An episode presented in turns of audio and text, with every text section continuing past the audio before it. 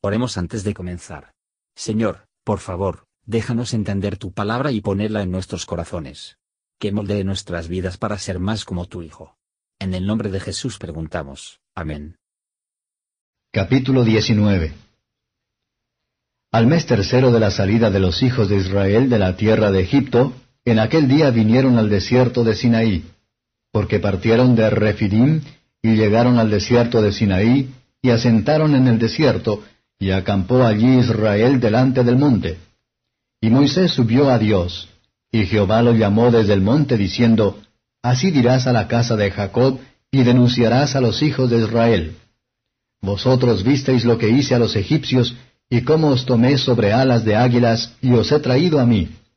Ahora pues, si diereis oído a mi voz, y guardareis mi pacto, vosotros seréis mi especial tesoro sobre todos los pueblos, porque mía es toda la tierra. Y vosotros seréis mi reino de sacerdotes y gente santa. Estas son las palabras que dirás a los hijos de Israel. Entonces vino Moisés y llamó a los ancianos del pueblo, y propuso en presencia de ellos todas estas palabras que Jehová le había mandado. Y todo el pueblo respondió a una y dijeron, Todo lo que Jehová ha dicho, haremos. Y Moisés refirió las palabras del pueblo a Jehová. Y Jehová dijo a Moisés, He aquí yo vengo a ti en una nube espesa, para que el pueblo oiga mientras yo hablo contigo, y también para que te crean para siempre. Y Moisés denunció las palabras del pueblo a Jehová. Y Jehová dijo a Moisés, Ve al pueblo y santifícalos hoy y mañana, y laven sus vestidos, y estén apercibidos para el día tercero, porque al tercer día Jehová descenderá a ojos de todo el pueblo sobre el monte de Sinaí. Y señalarás término al pueblo en derredor diciendo, Guardaos, no subáis al monte, ni toquéis a su término. Cualquiera que tocar el monte, de seguro morirá. No le tocará mano, mas será apedreado o asaeteado. Sea animal o sea hombre, no vivirá.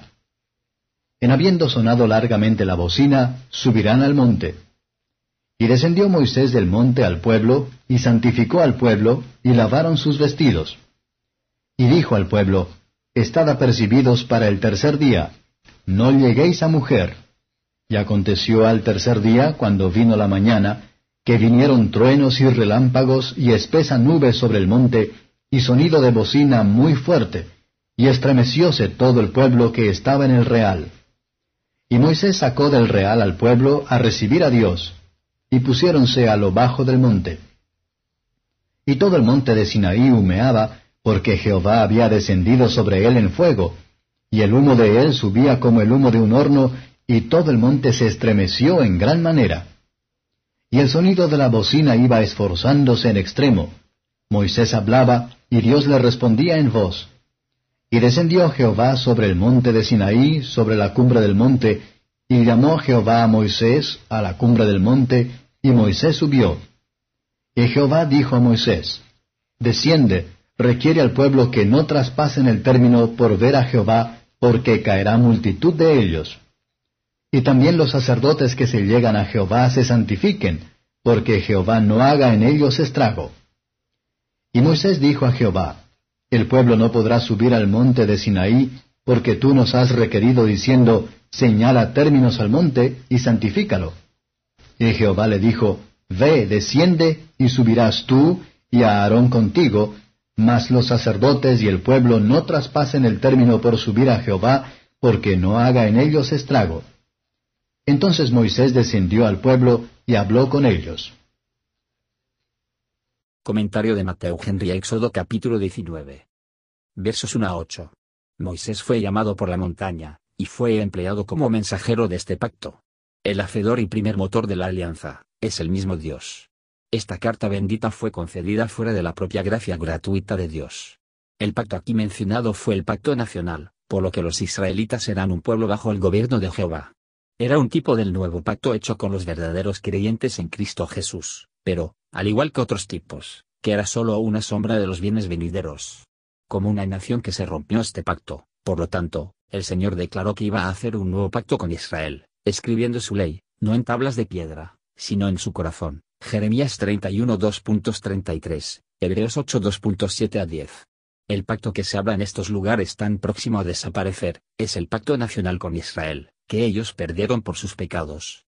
A menos que atendemos con atención a esto, vamos a caer en errores al leer el Antiguo Testamento. No debemos suponer que la nación de los judíos estaban bajo el pacto de obras, que no sabe nada de arrepentimiento, la fe en un mediador, el perdón de los pecados, o la gracia, ni tampoco que toda la nación de Israel llevaba el personaje, y poseía los privilegios de los verdaderos creyentes, como de hecho partícipes en el pacto de la gracia. Todos estaban bajo una dispensación de misericordia, tenían externos privilegios y ventajas para la salvación, pero, al igual que profesan ser cristianos, más descansado en ella, y se han limitado. Israel accedió a las condiciones. Ellos respondieron como un solo hombre, todo lo que Jehová ha dicho, haremos. Oh, que no había habido tal corazón en ellos. Moisés, como mediador, refirió las palabras del pueblo a Dios. Así Cristo, el mediador, como profeta, revela la voluntad de Dios para nosotros, sus preceptos y promesas, y luego, como un sacerdote, ofrece a Dios nuestros sacrificios espirituales, no solo de la oración y la alabanza, sino de afectos devotos, y las resoluciones piadosas, la obra de su propio espíritu en nosotros. Versos 9 a 15. La manera solemne en que se dictó la ley, era para impresionar a la gente con un buen sentido de la majestad divina. También para convencerlos de su propia culpa, y para demostrar que no podían estar en juicio ante Dios por su propia obediencia. En la ley, el pecador descubre lo que debería ser, lo que es, y lo que quiere. Ahí se entera de la naturaleza, la necesidad, y la gloria de la redención y de ser hecho santo. Después de haber sido enseñado a huir a Cristo, y que lo ames, la ley es la regla de su obediencia y fe. Versos 16 a 25. Nunca estaba ahí un sermón predicado por ejemplo, antes o después, ya que lo que se predica en la iglesia en el desierto. Se podría suponer que los terrores habrían comprobado presunción y la curiosidad en la gente, pero el duro corazón de un pecador no despierto puede jugar con las más terribles amenazas y juicios. Al acercarnos a Dios, no debemos olvidar nunca su santidad y grandeza, ni nuestra propia mezquindad y la contaminación. No podemos quedarnos en el juicio delante de Él, según su ley justa.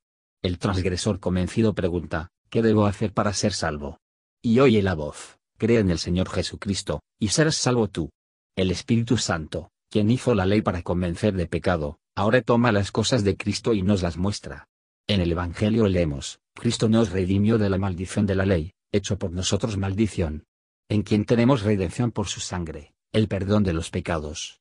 Por medio de él somos justificados de todas las cosas, de la que no podría justificarse por la ley de Moisés. Pero la ley divina es vinculante como regla de vida.